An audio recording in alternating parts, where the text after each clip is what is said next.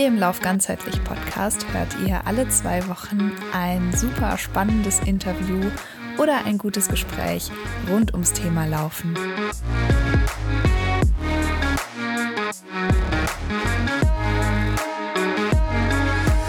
Hallo, ihr Lieben, hier im Lauf ganzheitlich Podcast. So schön, dass ihr eingeschaltet habt. Heute mit dem Thema unsere ganz persönliche Anti-Bucket-List im Sport habe ich erfahren. Ich habe es fürs Laufen vorbereitet, aber ist egal. Mal schauen, wo uns das so hinführt. Also wir wollen heute über Dinge sprechen, die wir entweder gemacht haben oder niemals machen werden und auch niemals mehr machen werden.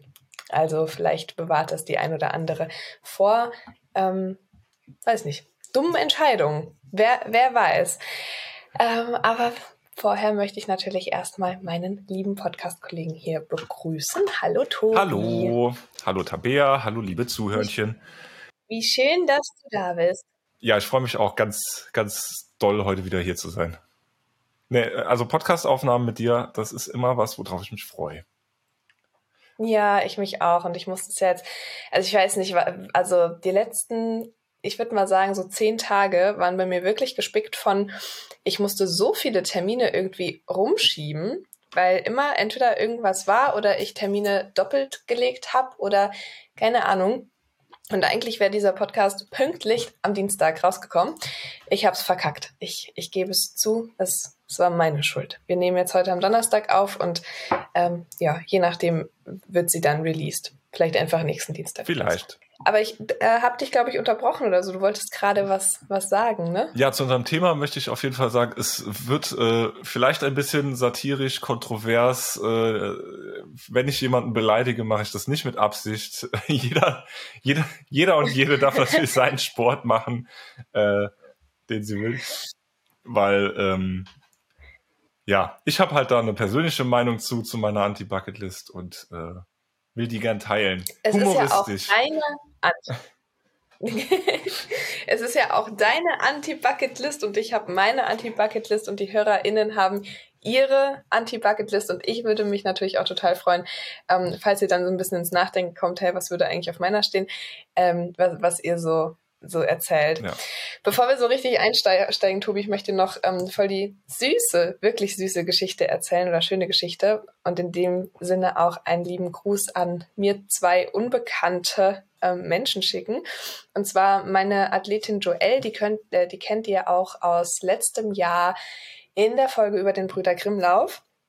Ähm, die war beim Trail Festival in Innsbruck und ist dort ähm, ja, die sollten 42 Kilometer sein oder 46, waren am Ende 50, aber egal. Ähm, muss wohl auch ein wilder Ritt gewesen sein mit echt wenig Wasserstationen und so. Aber auf jeden Fall ähm, ist sie, hat sie wohl irgendwo geschlafen in einem Airbnb oder weiß ich nicht. Und ähm, ist da morgens dann aufgewacht und sie hatte ähm, mein, mein T-Shirt an, wo hinten dann noch so drauf steht, Tabea Lorch. Äh, das ist noch das alte, wo drauf steht, das hast du auch. Mhm. Lauftraining und Podcast oder so. Und äh, genau, geht da aus dem Airbnb raus oder so und wird auf einmal angesprochen und so, ah, hey, ach, das ist ja cool. Ich höre auch immer den Lauf ganzheitlich Podcast von einer wohl sehr, sehr äh, netten äh, Frau, die auch beim Trail Festival dabei war und äh, genau, wurde dann dort angesprochen, dass sie äh, genau auch den Lauf ganzheitlich Podcast hört.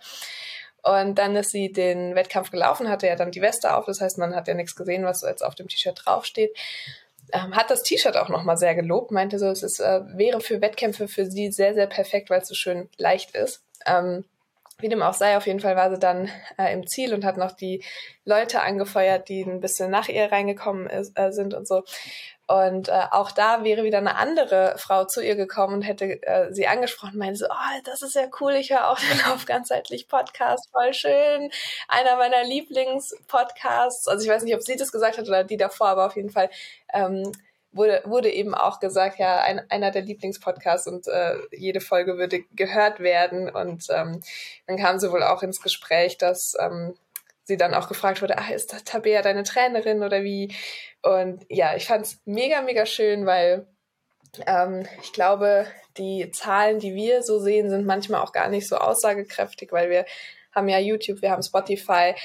Ähm, Spotify-Bewertungen sind wir jetzt irgendwie so bei den um den 50, das ist ja auch nicht mehr wenig, aber dann zu sehen, dass wenn so viele LäuferInnen auf einen, äh, auf, auf einen Fleck kommen, äh, bei so einem Trail-Festival, dass dann doch, ja, man uns kennt als Podcast irgendwie, ich fand das voll schön. Ja, auf jeden Fall, voll cool. Wundert mich nicht, dass es nette Menschen sind. Ja, denn dieser Podcast, Tobi, wird ja jetzt auch bald zwei Jahre alt. Stimmt. Mhm. Es ist, als wäre es gestern gewesen, dass wir in deiner alten Küche saßen und Brote geschmiert haben. ja, und weißt du, ich, ähm, also wenn ich dran denke, wie lange es diesen Podcast schon gibt und dass das erst zwei Jahre her ist, das, das finde ich auch ein krasses Gefühl. Also für mich gehörst du irgendwie so zum Bestand meines Lebens. Also keine Ahnung, wir haben ja nicht nur Podcast, Tobi und ich, sondern wir quatschen ja so auch irgendwie, weiß nicht, also eigentlich haben wir fast täglich Kontakt über Signal oder so, wegen irgendeinem Scheiß, sei es jetzt Steuer oder ähm, Selbstständigkeit oder sonst irgendwas. Also der Kontakt ist ja irgendwie immer da. Und dann so auf der einen Seite zu sehen, boah, krass, dieser Podcast existiert erst seit zwei Jahren. Das heißt, wir beide kennen uns auch noch nicht wirklich länger als zwei Jahre. Und auf der anderen Seite haben wir uns aber auch schon fast ein Jahr nicht mehr gesehen. Ja, stimmt. also so aber es ist live. ja auch einfach viel passiert in den zwei Jahren. Und ich glaube, dann kommt es einem zeitlich gesehen irgendwie länger vor, als zwei Jahre dann wirklich sind. Beziehungsweise ja. wir haben ja viel geteilt. Ja. Dann, äh, ja, das ja. stimmt ist auf jeden Fall ähm, für mich eine, eine Riesenbereicherung. Also der Ederseelauf, der ist jetzt auch ziemlich genau zwei Jahre her. Ja, stimmt. Mann, Mann. Oder? Ist doch richtig. Ja, das war 21. War das nicht das, im Juni also, 21 so oder? oder? Mai? Ja. Juni, nee, Juni 21. Ja. An einem schönen Tag, der nicht zu sonnig war. Nicht so heiß wie jetzt gerade. Stimmt. Da gab es auch noch Wasser im ah, Edersee. Ja. Ja, stimmt. stimmt. Ähm, ja, aber erzähl mal, was war denn deine lustigste oder schönste Laufeinheit in den letzten Tagen und Wochen? Ja, muss ich schon ein bisschen überlegen.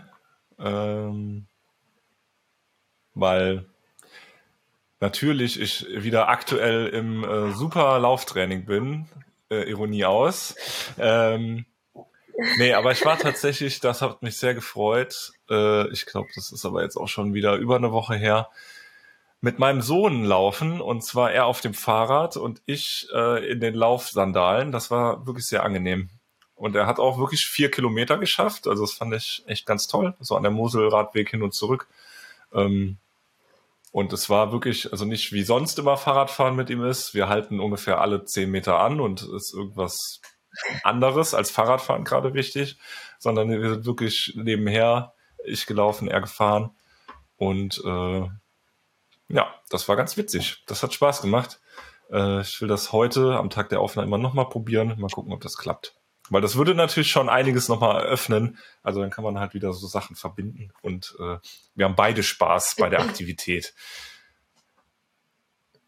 Das klingt voll schön. Ich drücke dir die Daumen, dass das so bleibt. Ja, ich warte natürlich nur darauf, dass er dann irgendwann so Wasser und Verpflegung mitnehmen kann auf dem Fahrrad, während ich wieder lange läuft. ja, in dir schlägt das Herz eines Ultraläufers sehr, sehr laut und stark. Ja, ja, das, äh, das ändert sich nicht. Nee. Selbst wenn ich nicht mehr nee. Ultradistanzen laufe, ist ja auch ein Gefühl, Lebenseinstellung. Ja, man bleibt irgendwie, ja, ja. Also ich, ich würde mich auch tatsächlich immer noch als Ultraläuferin bezeichnen, obwohl ich dieses Jahr ein einziges Mal 30 Kilometer gelaufen bin. Ja, aber das reicht ja auch. Ja, ja, voll. Was ist denn? Voll frustrierend auch für mich. Ja, äh, voll frustrierend. Warum? Ähm, ja, ja, ähm, nein, ich habe jetzt äh, gesehen, ich bin dieses Jahr knappe 500 Kilometer bisher gelaufen.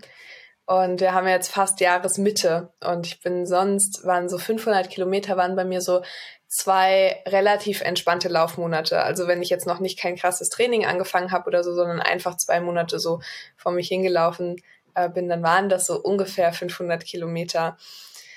Ja, und jetzt irgendwie zu sehen, boah krass, das Jahr ist halb rum und ähm, da steht noch nicht mal irgendwie, also nicht mal im drei, äh, vierstelligen Bereich. Mhm. Ja, das war ein bisschen, war irgendwie krass, aber dann auch nochmal zu sehen, ja, okay, das Jahr ist halt irgendwie schon so weit vorangeschritten und es waren halt, halt schon wieder so viele Ausfälle drin. Ähm, ja, das ist einfach, einfach spannend. Ist ein sehr, sehr spannendes Jahr. Ich bin, ich freue mich sehr, ähm, wenn jetzt dann, also ich war jetzt wieder drei Wochen erkältet. ähm, so voll in der Marathonvorbereitung, richtig ungeil. Ähm, aber ich bin immer noch sehr, sehr guter Dinge, dass es, dass es jetzt wieder losgeht. Und ich habe sogar ein Ultra in Planung Ende August und das sind jetzt noch elf Wochen. Und da bin ich sehr zuversichtlich, dass ich das schaffe. Ja, ja, das kenne ich nur zu gut, das Gefühl, dieses, äh, dieses Vergleichen der aktuellen Laufkilometer mit dem, was äh, das Jahr davor oder zwei Jahre davor war. Ja, aber dafür bist du ja jetzt, äh, habe ich auf Instagram gesehen, äh, im, wie soll man sagen, Profi-Boulder-Bereich angekommen. ich war überrascht, dass das jetzt so einen äh, Shift gegeben hat. Also ich zum Laufen kann ich sagen, so ich laufe wieder, alles gut und es macht mir auch Spaß, aber vielleicht erzähle ich einfach sonst mal davon, dann haben wir ein bisschen Abwechslung. Fandst du, fandst du das wirklich gut, was ich da gebouldert bin? Weil ich kann es halt wirklich immer noch gar nicht einschätzen. Ich dachte mir nur so, boah, krass, dass ich da jetzt hochgekommen bin, hätte ich ja, gar nicht gedacht. fandst du es denn gut, dass du das gebouldert hast? Ja. Ja, ja darum schon. geht's ja. Ist ja scheißegal. Vergleichen. Es gibt immer bessere. Ja, ja, das schon. Ähm, nee, ich habe, ja, wie, wo, wo fange ich denn an? Genau, also Bouldern habe ich ja immer mal wieder jetzt gemacht dieses Jahr. Und ähm, es gab ja jetzt auch so, so einen Boulder-Wettkampf. Ich glaube, das habe ich im letzten Podcast sogar erzählt ähm, dass, ich, dass ich gesagt habe, ich probiere mal was anderes.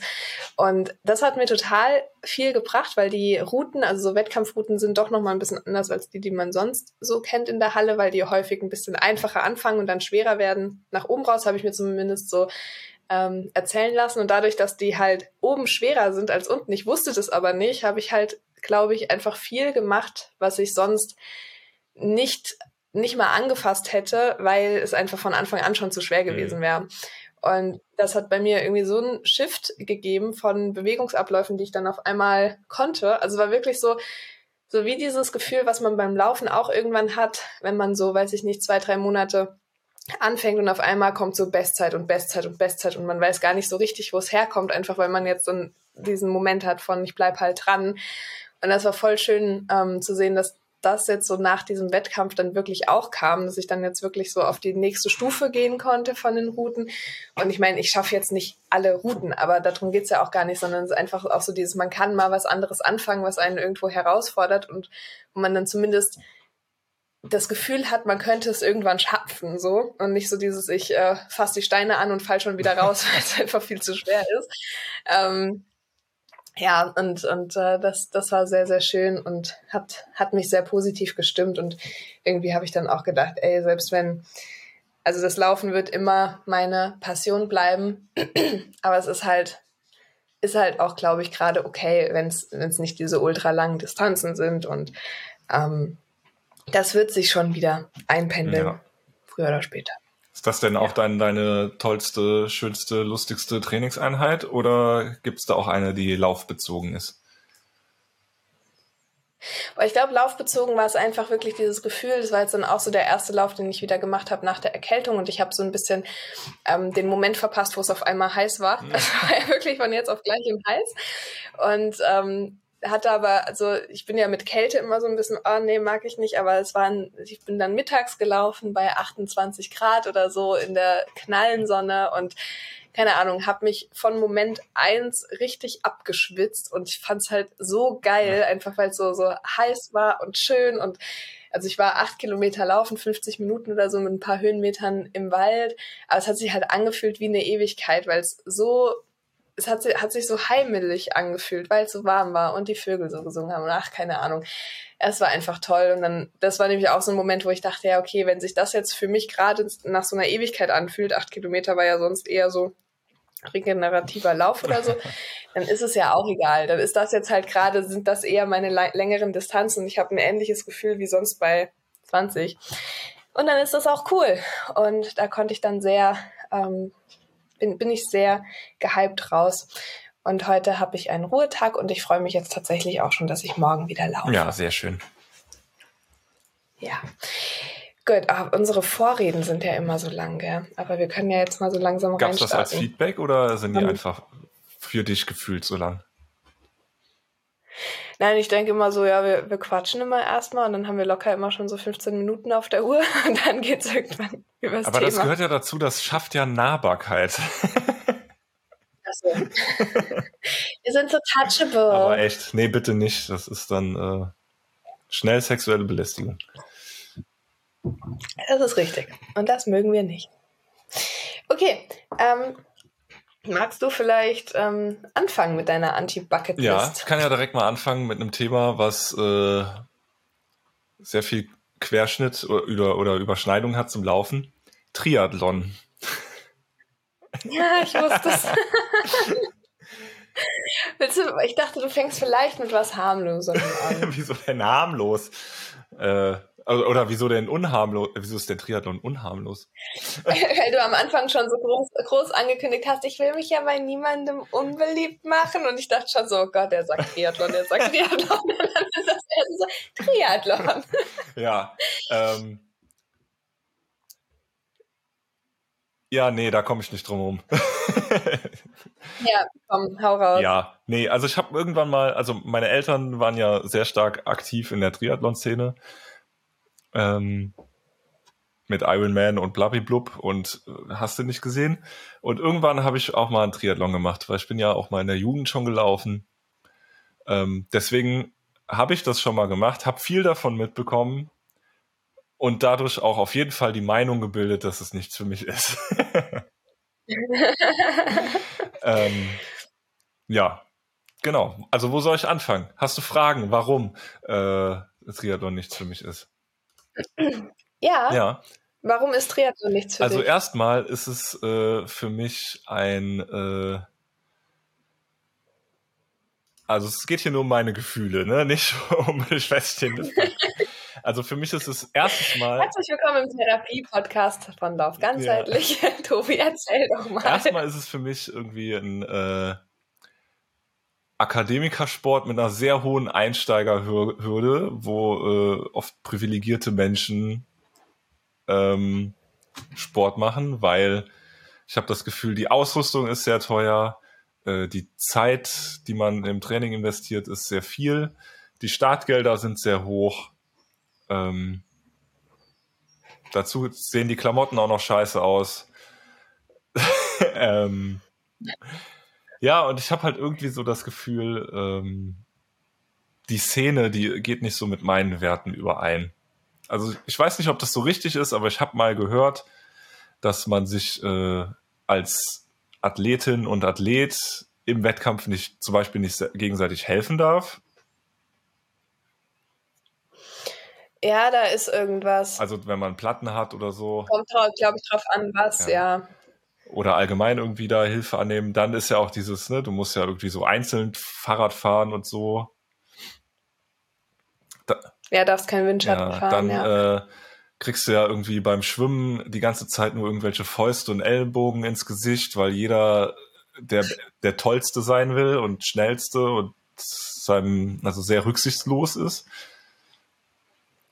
Ähm, Obwohl ich glaube, das ist halt auch so ein bisschen äh, einfach dem geschuldet. Man sieht den, also ich habe einen Triathlon mitgemacht in meinem Leben und ähm, ich habe auch super viele Leute abgeklatscht, glaube ich, dann beim, beim Schwimmen, einfach weil du siehst halt nichts, weil das ist ja meistens so eine Plörre.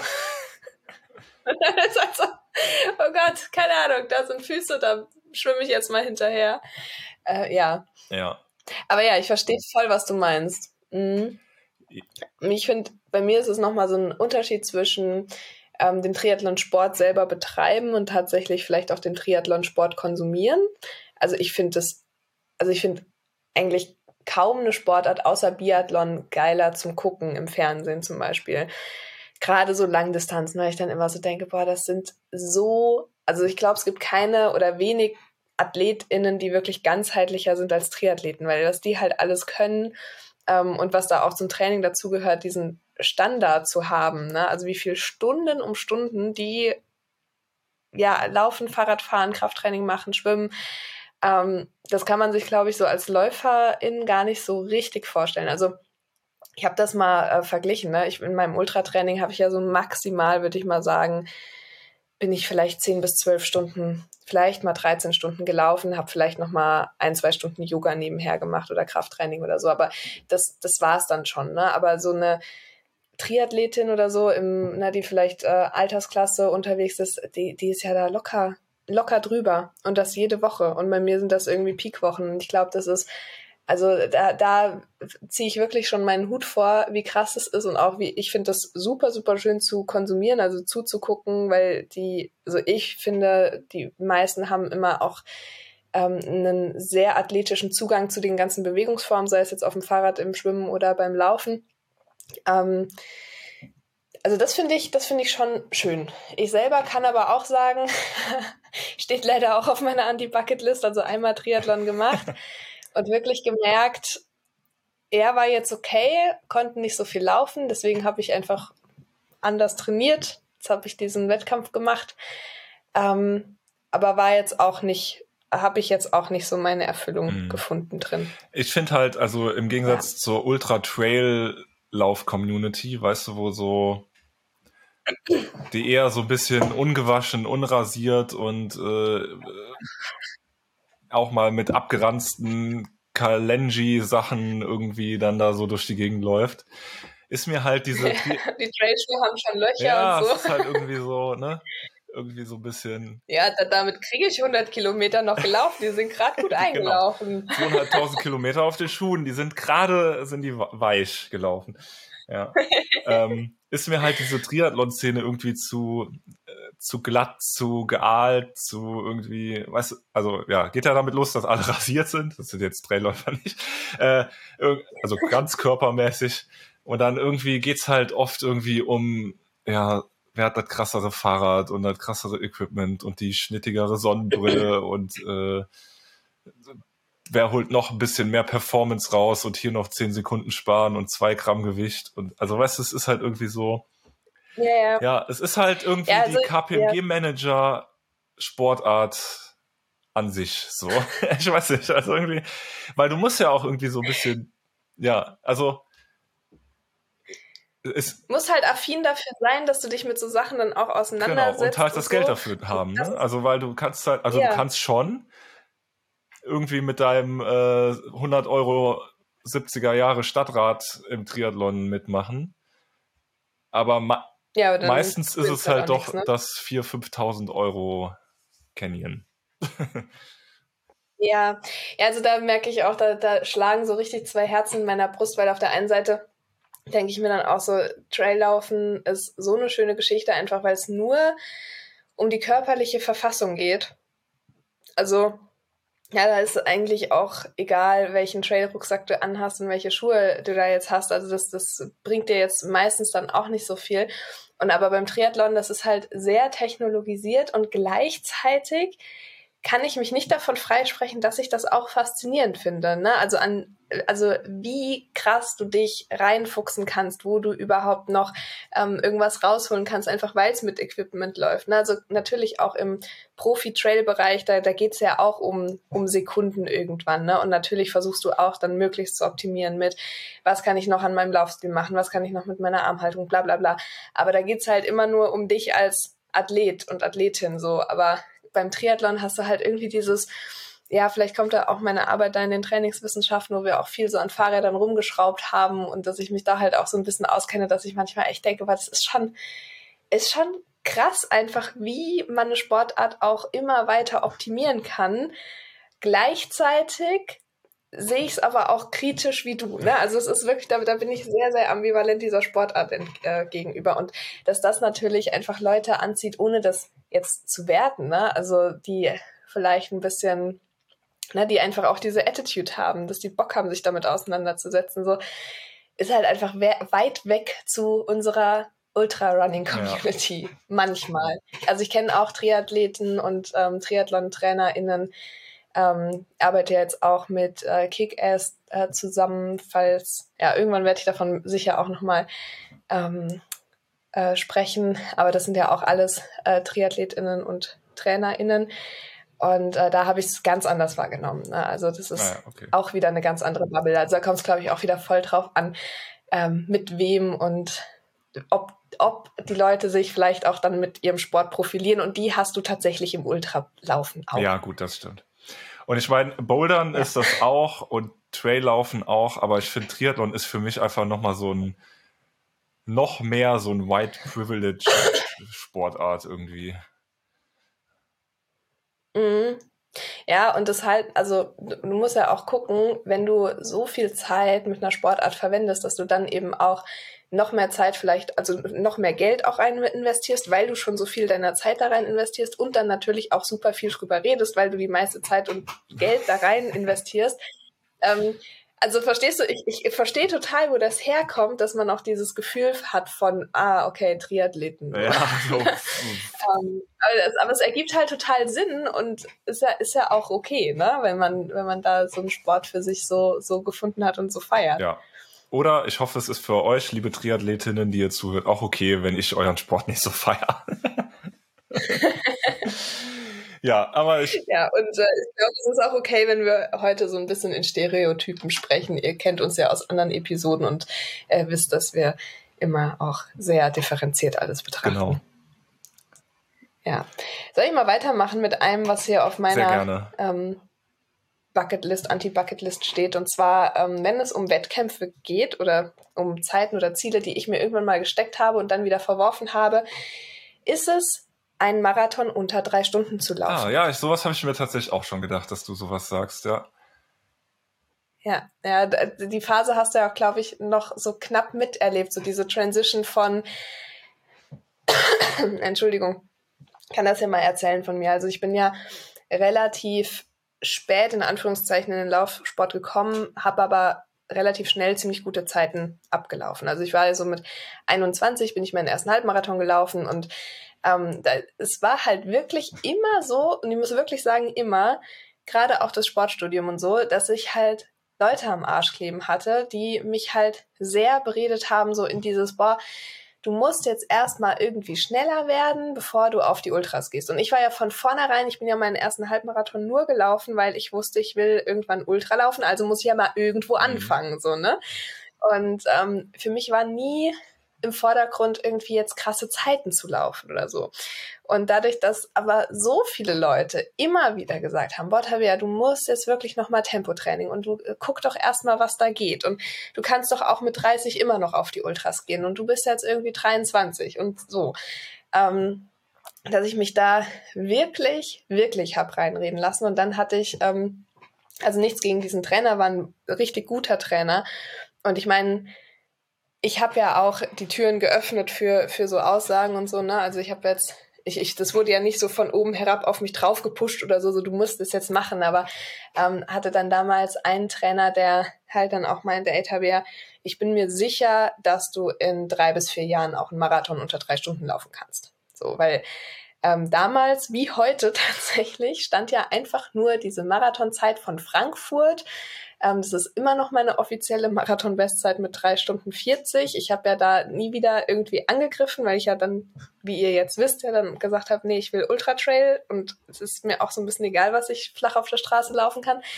Ähm, das war ja der eigentlich der, der einzige Marathon, den ich jemals offiziell so gelaufen bin.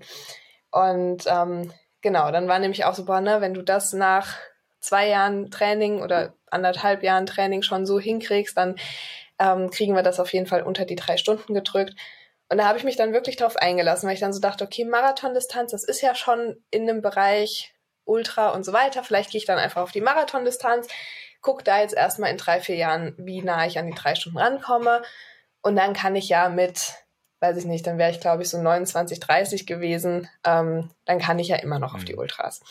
Und damit habe ich mich auch eine Zeit lang ganz wohl gefühlt. Ähm, bin dann auch so ein halbes Jahr habe ich, oder genau, doch ein halbes Jahr habe ich dafür trainiert und da wäre dann der Lahnterlauf gewesen, 2021, der dann aber auch wieder abgesagt wurde, also war dann gar nicht so schlimm. Ähm, und dann hat bei mir nämlich angefangen, dadurch, dass ich dann ähm, nur Asphalt gelaufen bin und so, dass die Schienbeine halt angefangen haben zu schmerzen. Ne? Und das dann, dann auch wieder in einer Phase, wo eigentlich dann Peakwoche und ne, also da habe ich ja eh immer so ein Händchen früher für gehabt, dass in den Peakwochen auf einmal irgendwas wehgetan hat. Ähm, ich bin ja immer auch der Meinung, dass Schmerzen auch irgendeinen Grund haben, manchmal vielleicht auch äh, also nicht, dass die Psyche den Schmerz verursacht, aber gerade wenn man sich in so Sachen so reinstresst und dann vielleicht auch nicht direkt auf seinen Körper hört, manifestiert sich natürlich ein Schmerz schneller, als wenn man von Anfang an sagt, okay, das tut weh, ich höre jetzt gerade mal hier auf zu laufen. Und in der Phase habe ich dann ähm, nochmal wirklich überlegt und habe dann echt gemerkt, war das halbe Jahr, irgendwie war es cool zu wissen, dass ich halt echt schnell laufen kann und ich bin in der Zeit dann auch ähm, im Training halt irgendwie noch mal eine Halbmarathon-Bestzeit gelaufen, ähm, wo ich gar nicht gedacht hätte, dass ich da noch mal so krass drankomme in so kurzer Zeit.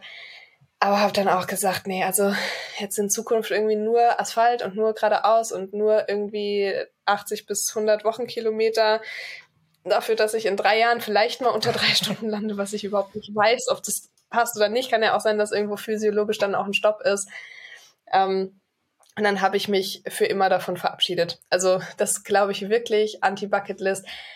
Sollte es irgendwann so sein, dass ich aus keine Ahnung was für einem Grund nochmal total fit werde und dann irgendwo einen Marathon mitlaufe und hoch auf einmal unter drei Stunden lande, das kann ich nicht, äh, nicht sagen. Vielleicht, vielleicht passiert Trail, das. Aber also du kannst ja einfach in einem Trail Ultra die Marathon-Bestzeit laufen. Ja. Das wäre geil. Ja, dafür müsste ich erstmal wieder Trail Ultras laufen, aber ist auch egal. Also auf jeden Fall, das ähm, habe ich, hab ich wirklich ge gestrichen von, von meiner Liste. Das werde ich nicht mehr angehen. Ja, finde ich gut. Ja. Machst du weiter oder möchtest du deine Story dazu noch zum Besten? Ja, ja also ich bin gerade so weit weg von, äh, ich laufe einen Marathon oder einen Trail Ultra. Äh, deswegen, aber ich hatte mir damals auch ich bin ja Barcelona gelaufen als letzten Stadtmarathon und hatte mir danach auch gesagt, boah, nee, die Scheiße gebe ich mir eigentlich nicht mehr. Irgendwie so. Also es ist halt schön so als Sightseeing-Tour. Ähm, auch eigentlich ein bisschen arrogant, das sagen zu können. Ne? Aber ich meine, wenn du jetzt eh irgendwo in der Stadt bist und da ist zufällig gerade ein Ultralauf und du willst äh, ein, ein Marathon, und du machst das so ein bisschen als Urlaubsmarathon, vielleicht als deinen langen Lauf für den Trail Ultra, ähm, da würde ich es nochmal machen, aber auf Zeit ähm, irgendwie nochmal in der Stadt, äh, da so auf Asphalt, nee. Dafür war das Marathontraining, also der Weg dahin ist einfach zu langweilig. Also da laufe ich lieber die langen Läufe halt irgendwie im Wald, ne? Und äh, ohne jetzt die Zeiten im Blick zu haben, um halt dann auf einen Ultratrail hinzutrainieren, als äh, hier an der Mosel 30 Kilometer im 5 Kilometer Wechseltempo. Boah, nee, ey. das war, also das hat wirklich nicht so viel Spaß gemacht. Ja. Ja, kann ich verstehen. Ähm, was steht noch auf deiner Anti-Bucket-List? Ja, äh, da wir ja irgendwie dieses Missverständnis hatten, ähm, Laufen oder Sport allgemein. Bei mir steht noch Tauchen auf der Oh, wow. Ja. ja. Oder Anti-Bucket-List. Ja. Also, äh, ich bin tatsächlich mal, äh, habe tatsächlich mal im Schwimmbad ausprobiert zu tauchen, weil äh, ein Kumpel von mir das, das äh, im Tauchverein ist und hat gemeint, ey, komm doch mal mit. Und also ich kann halt einfach nicht, also ich krieg's einfach wirklich tatsächlich nicht hin, äh, unter Wasser zu atmen. Also mit dieser Wasser Sauerstoffflasche. Mhm. Also mein, mein Wille, da einzuatmen, ist nicht so groß wie der Reflex, das nicht zu tun. Krass, ja. Ja, ist ja auch klar, ne? Hast ja überall Wasser und dann sollst du da. Ja, das kriegt mein Körper irgendwie, oh. also, oder mein Geist kriegt das nicht hin, dann da zu atmen. Und dann denke ich mir auch so, keine Ahnung, also wir machen eh alles kaputt, wir nehmen eh überall alles ein. Vielleicht ist das Wasser unter Wasser vielleicht auch einfach nicht für uns gedacht. Ja, oder für einige. Das ist ja auch, ja. Ähm, ich finde es auch immer so krass. Ich habe das jetzt auch irgendwann, irgendwo mal gehört. Ich habe nichts mit dem Tauchen am Hut. Ich, keine Ahnung. Ich glaube, das ist auch nichts, wo ich so denke, geil, das will ich irgendwann nochmal machen. Schnorcheln finde ich toll. Ja, gut, aber das ist ja auch wieder so ähm, irgendwie, ja, du bist nur kurze Zeit unter Wasser. Du gehst irgendwie nicht da fischen ja, auf genau. den Sack, sondern irgendwie nur so kurz. Schwimmst du halt mal vorbei. Sagst mal so, ja. hallo.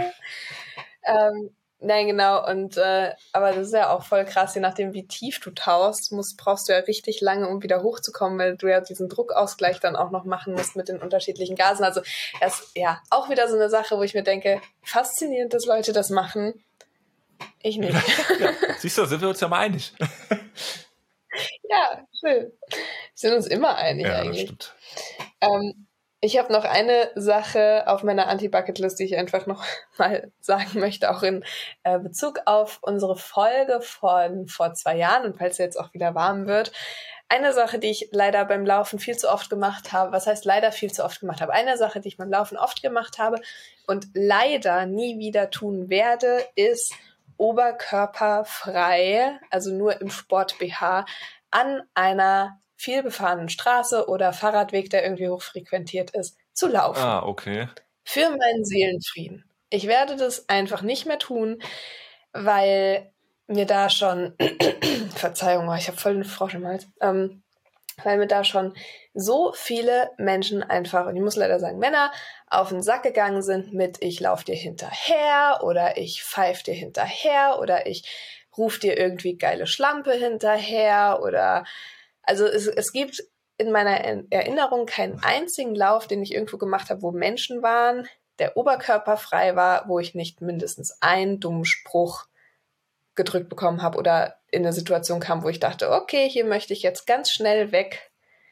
Ähm, und von daher mache ich das nicht mehr. Und ist, also im Wald ist das cool, da passiert ja nichts, da bin ich ja eigentlich meistens alleine, da mache ich das auch gerne. Aber echt, wenn ich auch so weiß, keine Ahnung, Sonntag und der Radweg wird voll, ich ziehe mir da auch mein ranzigstes T-Shirt an, mhm. weil ich mir so denke, ich, ich will einfach da überhaupt gar keine Angriffsfläche mehr leisten. Und es ist sehr traurig auf der einen Seite und auf der anderen Seite, ja, oft genug ausprobiert. Wird irgendwie nicht besser. Also werde ich es einfach nicht mehr machen. Da kann ich nur sagen, erzieht eure Jungs. Ja, genau, dann kann ich es vielleicht ja. in 20 Jahren machen. Oder sagt euren Freunden, wenn ihr das mitbekommt, dass Männer sowas machen, es sind ja eigentlich immer Männer, äh, lasst den Scheiß. Don't do it, don't do it. Äh, was mich interessieren okay. würde, du bist ja jetzt auch ja. oft in der Boulderhalle unterwegs. Ähm, wie ist das da mhm. als Frau? Ähm, nee, da, das ist voll okay. Da ist noch gar nichts. Also da, da ist generell, also es gibt ja Boulderhallen, die haben ja ähm, ähm, also wo oberkörperfrei verboten ist. Boah, das will ich bei uns bei, auch einfallen, oh, äh, äh, einführen. ähm, nee, also das, das haben, haben wir halt nicht. Ähm, von daher ist es generell, wenn es halt heiß ist, also ich habe da überhaupt nicht das Gefühl, dass ich angeguckt werde mhm. oder so. Also einfach, weil, glaube ich, alle relativ leicht bekleidet da halt rumlaufen. Ähm, nee, von daher da überhaupt nicht. Da fühle ich mich sehr, sehr sicher. Das kann ich gar nicht anders sagen. Ah ja, okay. Ja. Nee, weil das interessiert mich natürlich als äh, Mitarbeiter in der Boulderhalle sehr, weil bei uns ja viele Männer oben ohne, aber auch Frauen nur im Sport BH oder im bauchfreien Top unterwegs sind. Nee, also das habe ja. ich jetzt habe ich jetzt auch schon gemacht und da habe ich mich wirklich auch sehr wohl gefühlt, ja. so ja. Cool. Ja. Also es ähm, sind die Menschen auf der Straße, ja, die die Feinde sind. Das sind ja auch also ich glaube, wenn du ja auch ein Verständnis vom Sport hast, würde ich jetzt mal unterstellen, ähm, ich weiß nicht, also da, da ist dir vielleicht auch die Problematik bekannter. Also es sind ja schon in der Regel irgendwie Leute, die, denen ich auch schon ansehe, dass die da jetzt vielleicht pfeifen, weil die das voll krass finden, dass da gerade jemand erstens läuft und zweitens dann noch leicht bekleidet oder so, weißt du? ich glaube, es ist halt schon, wenn du eh auch aus dem Sport rauskommst, ja natürlich zieht die gerade ihr Oberteil aus, weil ist ja warm und mache ich ja auch. Also ich glaube, da ja, die okay. Transferleistung äh, findet, findet da schon statt. Und wenn Leute, also weiß ich nicht, ist eine Theorie, kann auch sein, dass ich damit völlig falsch liege. Ja. Schade. Ja. Also. Na, mach mal weiter. Dann mache ich mal weiter. Was, was, was hast du? Angeln. ich merke schon, wir haben uns voll anders vorbereitet. Ich finde es ja, großartig. Finde ich gut. Aber ähm, dazu habe ich letztens einen sehr schönen Artikel gesehen, äh, Fish Guys auf Tinder. Kennst du die, also das ist ja irgendwie so ein neuer Trend oder neu, keine Ahnung, dass Männer mit einem geangelten Fisch in der Hand äh, auf ihr Dating-Profil bestücken, um irgendwie äh, Frauen damit anzulocken, wie so ein, wie so ein Also du bist quasi der Karpfen im Leben des Mannes. Ähm. Oh Gott. Schrecklich. Finde ich jetzt schon schrecklich. Ja, nee, und allgemein finde ich, Angeln äh, hat, glaube ich, irgendwie gefühlt nochmal so einen Aufwind in unserer Generation. Äh, irgendwie habe ich das Gefühl, sehr viele Menschen äh, gehen angeln. Und ich frage mich, was falsch mit euch? ähm, ja. Nee. Hat nicht Aurel Merz nee, kann ich auch gar irgendwie nicht. so, auch so, äh, also, was ist mit dir los, wenn du Entspannung dadurch bekommst, dass du ein anderes Tier tötest, aus dem Wasser ziehst und tötest und isst? Was ist los mit dir? Ja. Ja. Ja. Ja, vor allem, du könntest halt auch anfangen, äh, keine Ahnung, dir so Steine zu nehmen und die so übers Wasser zu flitschen, Geil. weil das, dass das entspannt ist, irgendwo äh, zu sitzen, wo Wasser ist, was so rauscht und du wartest halt einfach nur auf Wasser. Das kann ich noch verstehen, aber dann, keine Ahnung, warte doch auf den passenden Stein, der vorbeigespült wird und schmeißt ihn wieder zurück oder, oder so. auf den nächsten Zug. ja. Nee, aber finde ich äh, ganz strange. Und auch damit dann so irgendwie hausieren zu gehen und ja diese Bilder dazu zu machen und so. Äh, nee. Also ich kann es jetzt gar nicht weiter ausführen, weil also ist ja irgendwie allen klar, dass das scheiße ist. nee, müssen, müssen wir auch gar nicht, müssen wir auch gar nicht. Also ich bin da voll bei dir und ich habe auch neulich so, eine, so ein Gespräch mitbekommen ähm, unter Männern, wo es darum ging, äh, wie dick der Thunfisch war und wie man den dann neben dem äh, Boot dann sechs Stunden lang so halb an der Oberfläche halt äh, hängen lassen muss. Das, also da lebt er noch, aber dann spült noch so ein bisschen Wasser an den halt rein, damit der dann auch gut schmeckt und so. Und ich denke mir so, Alter, du hast so einen riesengroßen Fisch, den du aufspießt und dann lässt du den sechs Stunden neben deinem Boot ähm, hertreiben, obwohl das, das Tier noch lebt. Also ja, nee. Nee. Kann ich verstehen. Ja. Ist auch, ich finde, es ist auch kein Sport, aber das, das ist vielleicht auch nochmal So ein bisschen wie Motorsport, ne? Das ist auch kein Sport für mich. Obwohl die Leute ja tatsächlich nochmal irgendwas machen. Ja, weiß ich nicht.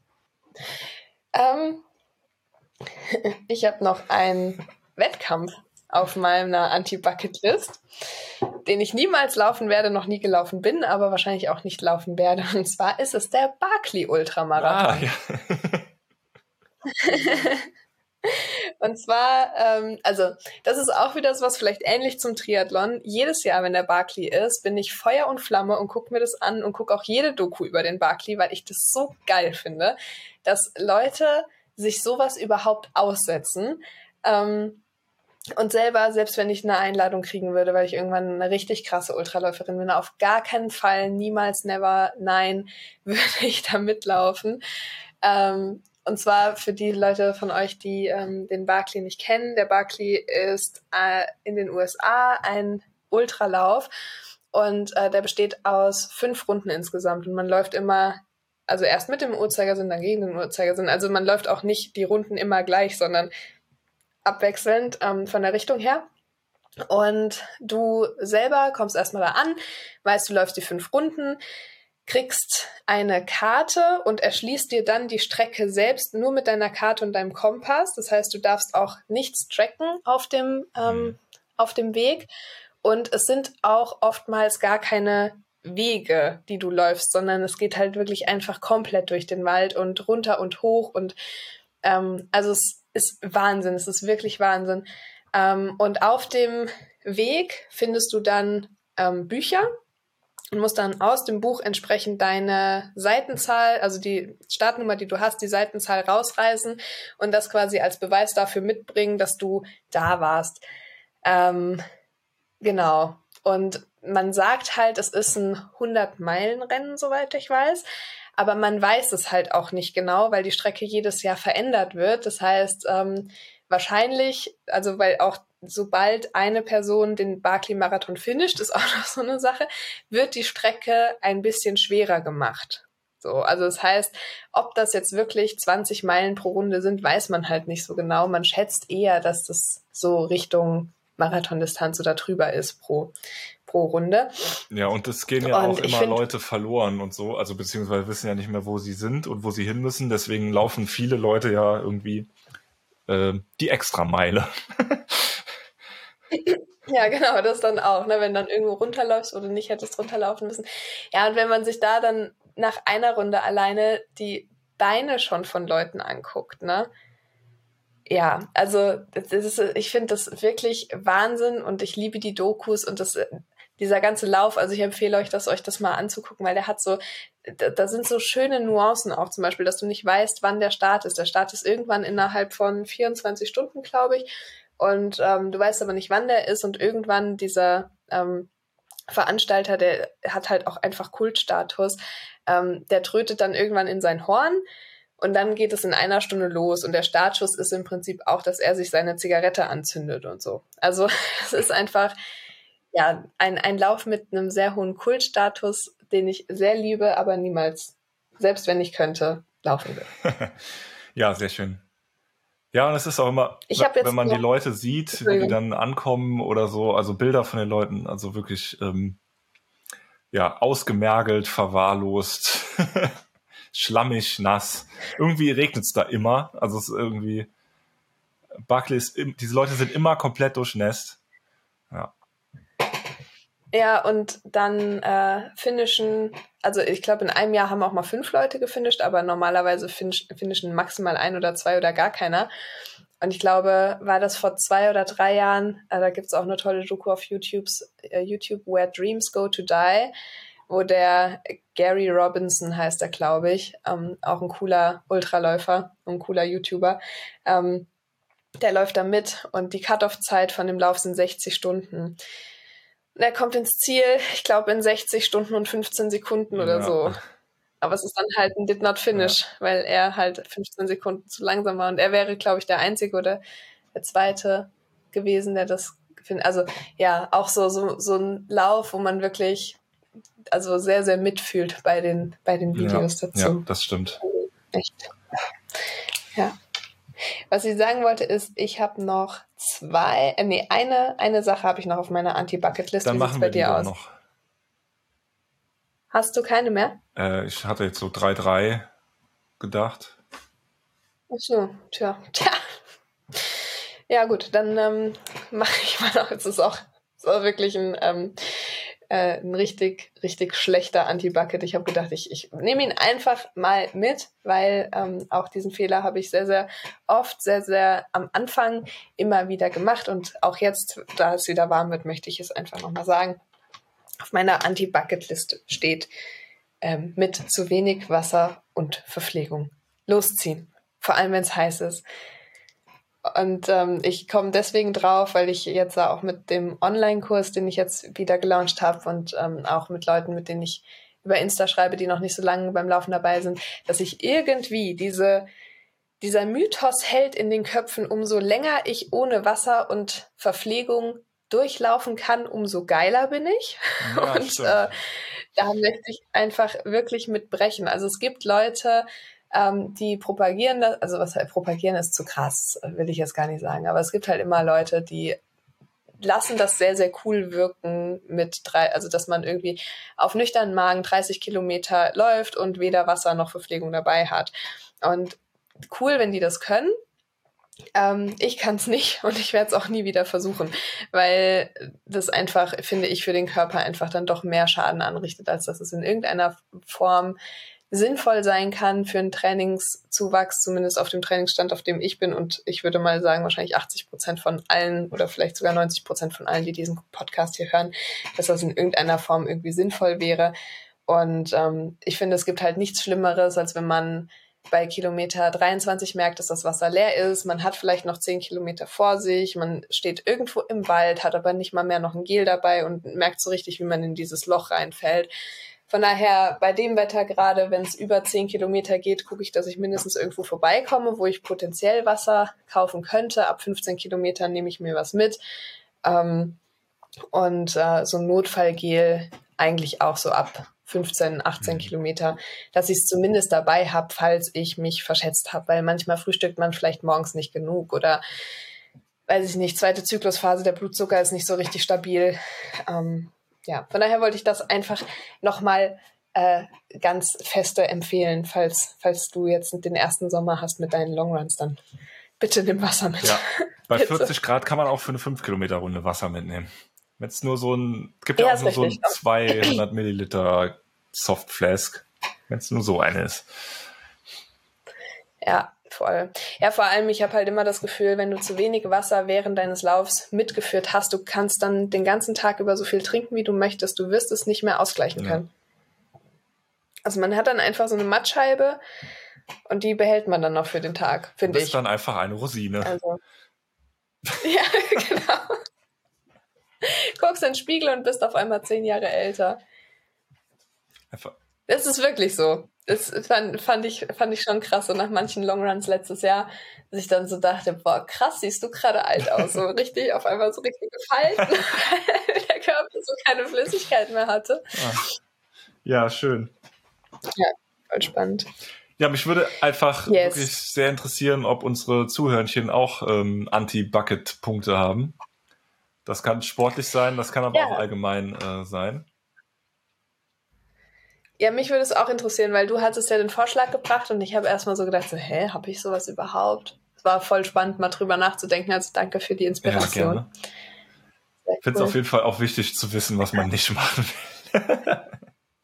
Ja, hilft manchmal, ne? Also ja. hilft auch so ein bisschen die Richtung zu finden. Also auch jetzt gerade bei mir wieder Wiedereinstieg und so, dass ich so denke, ey, keine Ahnung, in drei Wochen ist der ähm, Nachtmarathon, wo ich ja eigentlich starten wollte, dass ich jetzt auch gerade so denke, naja, ich, es ist gar nicht mein Ziel, da jetzt eine krasse Zeit zu laufen und es ist auch vielleicht gar nicht mein Ziel, den jetzt unbedingt zu finishen, weil, weiß ich nicht, aus Gründen, ähm, und der hat eine coole Strecke und vielleicht starte ich den einfach mal und gucke, was der, was der Körper noch so ja, kann. Sonst ne? machst du halt eine Nachtwanderung und, draus, geht auch.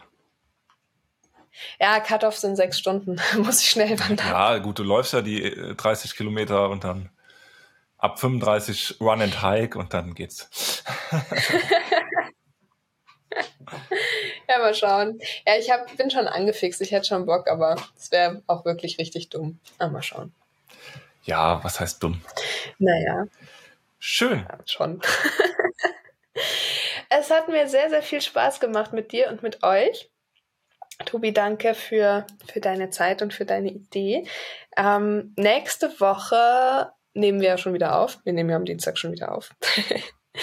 ähm, das heißt, äh, ihr könnt euch, könnt euch freuen auf auf die nächste Folge. Und wenn euch der Podcast gefällt, dann lasst uns doch super, super gerne mal eine 5-Sterne-Bewertung da. Das dauert keine drei Sekunden und hilft uns sehr, sehr weiter. Ähm, vor allem, weil wir jetzt auch anfangen wollen, ähm, den Podcast ein bisschen zu monetarisieren, um für uns selber da auch ein bisschen ähm, äh, ja, mehr Sicherheit zu bekommen. Und auch deswegen wäre es einfach cool, falls ihr Bock habt, das zu machen. Und ansonsten freuen wir uns natürlich, wenn ihr auch mal bei Patreon vorbeischaut oder Instagram oder wo auch immer. Danke, dass ihr uns zuhört. Und danke dass an alle Zuhörnchen, die uns auf Patreon schon unterstützen. Das ist ganz, ganz toll. So, ist wirklich so. Und jetzt kommt die Verabschiedung. Ich konnte nicht warten, diese Verabschiedung vorher mit Tobi zu teilen, weil ich sie so, so göttlich fand. Aber hier kommt sie. Also du sagst jetzt aber nicht das F-Wort, oder? Ja, Nein, doch, wir sind ein Jugendpodcast. Darf ich bitte? Oder findest du das zu krass? Ich kann dann piepsen. Okay, also es ist ja jetzt sowieso angeteasert. Und zwar sage ich den Rochen bis in zwei Wochen.